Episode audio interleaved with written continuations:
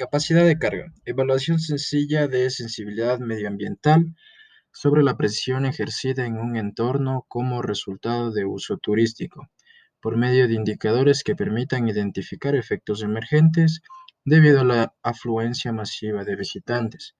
Los recursos naturales eh, artificiales que sustentan la actividad turística y que poseen ciertos límites en el volumen y la intensidad de visita lograrán un estado de equilibrio en su entorno, así como la satisfacción de los visitantes. López Bonilla y López Bonilla 2008.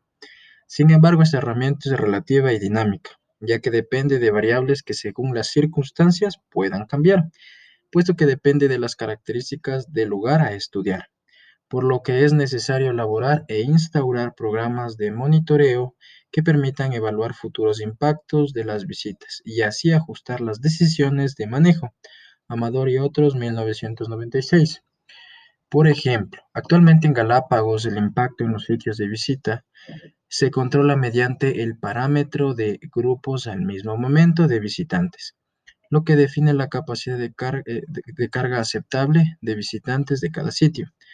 Un grupo suele ser de hasta 16 visitantes más un guía naturalista. Para el cálculo de los números de grupos al mismo momento, en los sitios terrestres se consideran parámetros técnicos como la categoría de manejo asignada al sitio de visita mediante la zonificación de uso público, las dimensiones físicas y estructura del área de uso público, dinámica de la visita, factores de visibilidad entre grupos, etc.